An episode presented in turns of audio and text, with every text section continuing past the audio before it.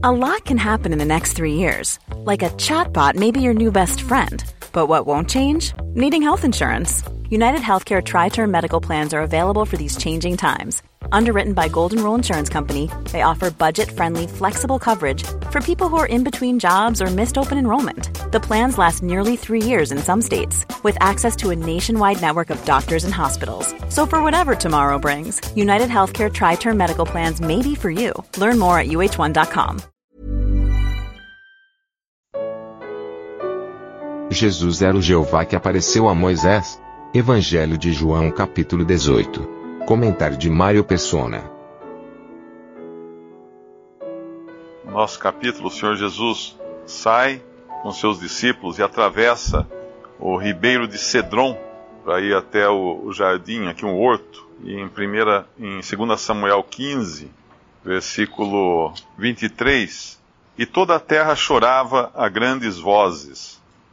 Passando todo o povo, também o rei passou o ribeiro de Cedron e passou todo o povo na direção do caminho do deserto. Um dia, Davi, que é uma figura de Cristo, uh, fugindo também, porque ele estava sendo ameaçado de morte, ele atravessou esse ribeiro para salvar sua vida. O Senhor Jesus, uma vez rejeitado, assim como Davi havia sido rejeitado para ser rei, rei de Israel, ele tinha sido rejeitado, Absalão queria reinar no seu lugar do mesmo modo, o Senhor Jesus foi o rei rejeitado e ele atravessa o mesmo ribeiro de Cedron, só que ao contrário de Davi, que fez isso para salvar a sua vida, o Senhor fez isso para entregar a sua vida. Ele sabia que a sua hora era, chegada já. Uh, no versículo 4, sabendo, João capítulo 18, versículo 4, sabendo, pois, Jesus todas as coisas que sobre ele haviam de vir, adiantou-se e disse-lhes: A quem buscais? Ele atravessa esse ribeiro, esse mesmo ribeiro, para ser morto. Ele, ele, ele se angustiava com aquele momento que o aguardava, que não tinha como ele saltar aquilo, passar ao largo daquele momento em que ele seria entregue como sacrifício, como cordeiro de Deus. Os soldados então chegam e são recebidos por, por Judas. Versículo 2: E Judas que o traía também conhecia aquele lugar, que é o horto, porque Jesus muitas vezes se ajuntava ali com seus discípulos.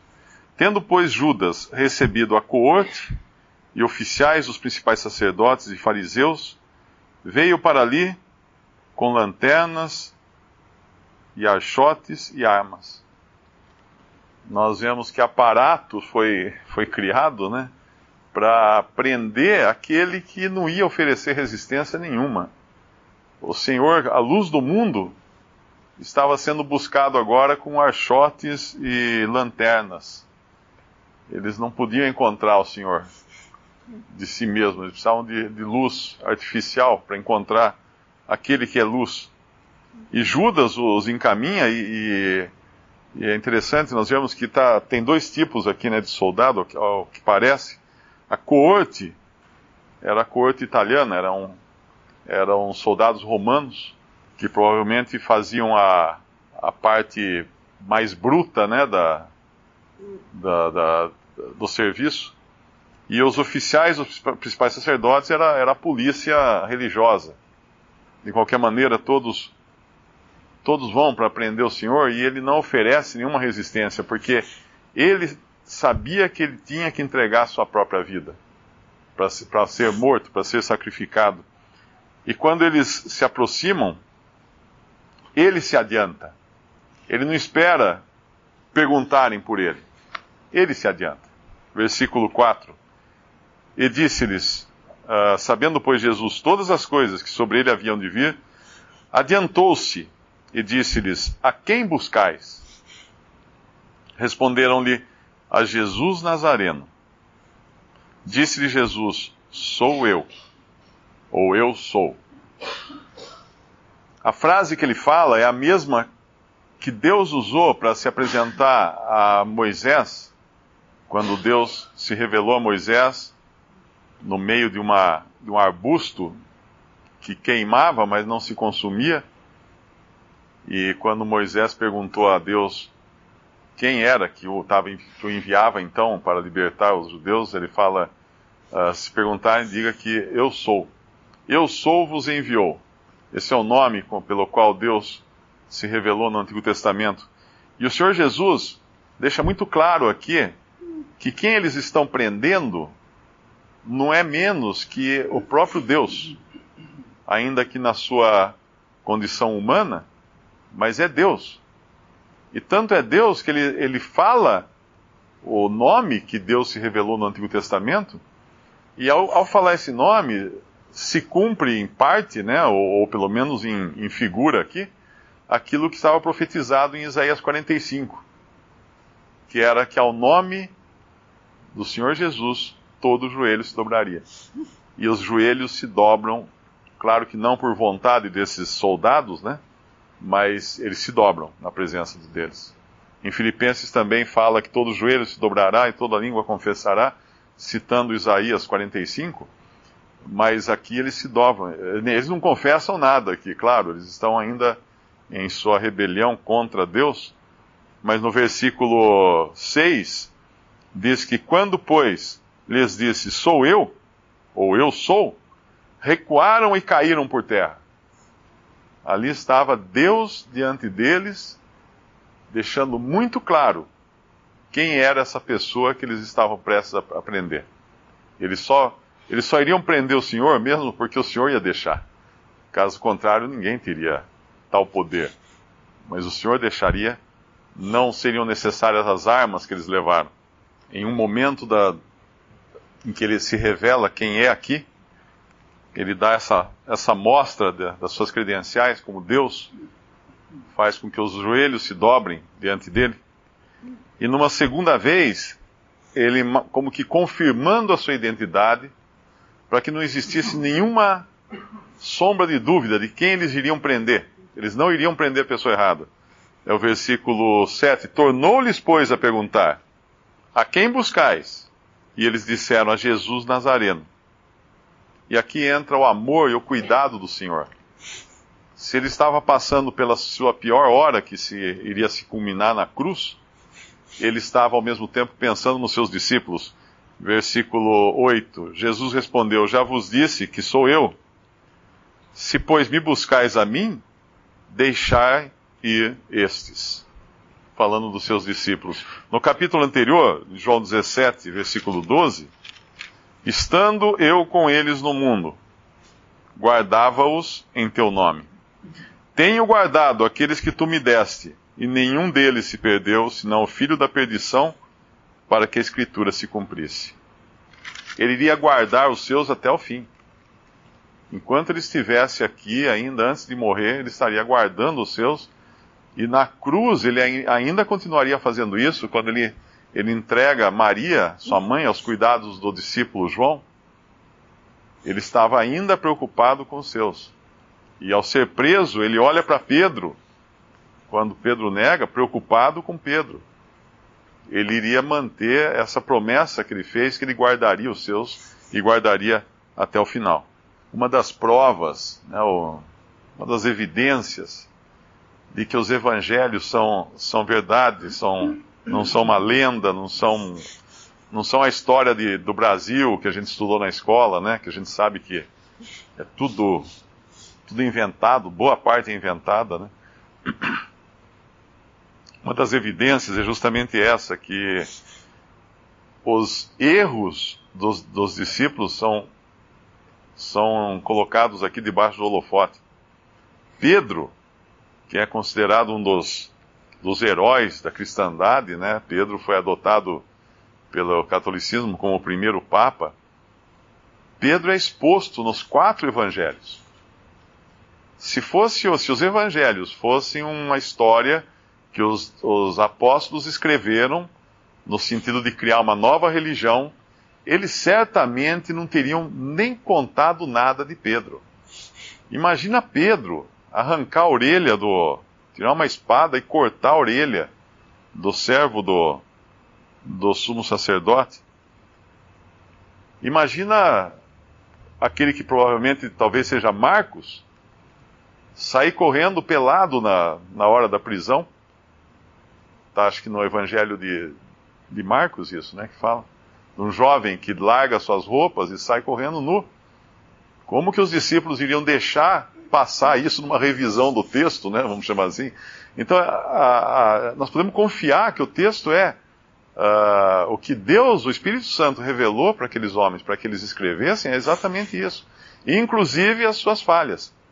E a falha de Pedro, ela é, ela é repetida várias vezes em todos os evangelhos. Pedro uh, é um sinônimo aqui de cabeça dura, né? De uma pessoa voluntariosa, uma pessoa autoconfiante, extremamente confiante em si mesmo.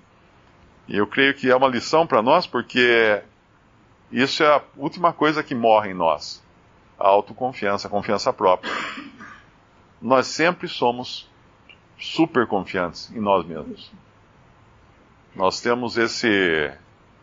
Hoje se fala muito em baixa autoestima, essas coisas, mas o que nós menos temos de baixa é a autoestima. Nossa autoestima, menor que seja, ela vai ser sempre alta. Nós vamos sempre achar que nós somos alguma coisa, somos alguém, que nós podemos fazer. Ali está o Senhor que era capaz de, de parar o vento, parar o mar, a tempestade, as ondas, e Pedro quer defendê-lo com uma espada. Quer dizer, é totalmente absurdo nós, nós pensarmos nisso. Fala, Pedro, o que você está fazendo? Vai usar uma espada? Ele ali atrás ele acabou de mandar as ondas pararem, a tempestade parar.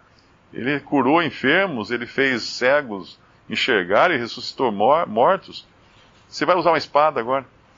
Provavelmente Pedro tenha não errado a pontaria, mas Deus tenha permitido que ele não acertasse em cheio esse servo do, do centurião, porque ele devia ter mirado na cabeça dele.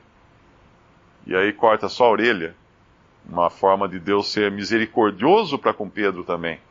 E o Senhor prova isso fazendo o quê? Curando a orelha. Não sei se é nesse, nesse evangelho no outro que fala, eu acho que é no outro, né, que o Senhor pega e. Hã? É nesse? Eu acho que é no outro evangelho que é Lucas, né, que fala que ele cura imediatamente a orelha do, do servo. E quando Pedro então vai agora acompanhar o desenrolar da história, né, que ele vai negar o Senhor três vezes, e a última vez que ele nega tem a ver com o que ele fez aqui. Que é o versículo 26. E um dos servos do sumo sacerdote João 18, 26. Um dos servos do sumo sacerdote, parente daquele a quem Pedro cortara a orelha, disse: Não te vi eu no horto com ele? E Pedro negou outra vez. E logo o galo cantou. Aqui, a gente sempre se concentra no fato de Pedro ter negado o Senhor três vezes. Mas tem mais um pecado de Pedro aqui ele mente para encobrir o que ele fez, porque ele, ali está tá falando com um parente do, do homem que ele cortou a orelha. Devia estar tá escuro, né? Porque levaram tochas e tudo mais. Uh, não devem ter reconhecido quem, quem eram as pessoas ali.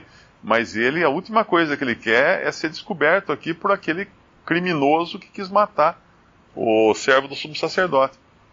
E ainda assim o Senhor o livra, porque ele não é pego. Ele não é preso. Ele poderia ter sido preso. Ele atacou uma, uma autoridade. Ele podia ter sido preso e ser morto, ser condenado. Ele não foi preso. Mas ele se encobre aqui. Ele não só nega o Senhor, ele também protege a si mesmo. Se é que ele podia se proteger a si mesmo, né? Porque Deus, obviamente, estava por trás de tudo. Uh, negando então que ele fosse a pessoa que estava lá no horto, justamente para o parente daquele que lhe cortou a orelha havia um discípulo aqui que provavelmente fosse João, versículo 15. E Simão Pedro e, o, e outro discípulo seguiam a Jesus. E esse discípulo era conhecido do sumo sacerdote e entrou com Jesus na sala do sumo sacerdote. João conhecia, ou era conhecido do sumo sacerdote. Mas Pedro não. Então Pedro fica para fora. Mas aí o, o outro discípulo, que é João, né? Conversa com a mulher, com a serva que estava guardando a porta, a porteira, para Pedro poder entrar. E aqui a primeira negação de Pedro, ele justamente se intimida diante de uma mulher. Aquele que era valente para tirar a espada e cortar a orelha do, de um homem, ele vai agora se intimidar diante de uma mulher. Versículo 17: Então a porteira disse a Pedro: Não és tu também dos discípulos deste homem? Disse ele: Não sou. E uma outra coisa interessante aqui é onde Pedro vai procurar agora uh, o calor, né, a acolhida. E é uma, é uma lição boa para nós também. Sempre que nós perdemos de vista a Cristo, nós vamos buscar calor em alguma, algum lugar, e vai ser nas amizades. Nas amizades do mundo, nos inimigos do próprio Senhor. Que é o versículo 18. Pedro podia ter entrado, ficado quietinho num canto ali qualquer, não. Versículo 18. Ora, estavam ali os servos e os criados, que tinham feito brasas e se aquentavam, porque fazia frio. E com eles estava Pedro, aquentando-se também. Sempre que nós perdemos do conforto que nós sentimos na presença do Senhor, do calor, da, do, do bom, do bem-estar que o Senhor nos proporciona, nós vamos ter que procurar esse bem-estar em algum lugar. Nós não vamos ficar num canto separado de, de tudo e de todos. Nós vamos procurar um, esse bem-estar. E esse, nós vamos acabar sentando junto com os servos daqueles que haviam prendido a Jesus e nos aquentando nas suas brasas, nas brasas desse mundo, nas coisas que dão calor e criam um, uma certa, um certo conforto nessa vida.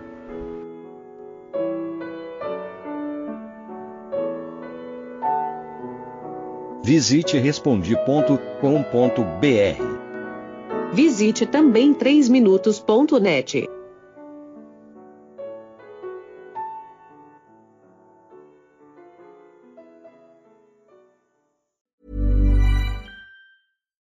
When you make decisions for your company, you look for the no-brainers. And if you have a lot of mailing to do, stamps.com is the ultimate no-brainer. It streamlines your processes to make your business more efficient, which makes you less busy.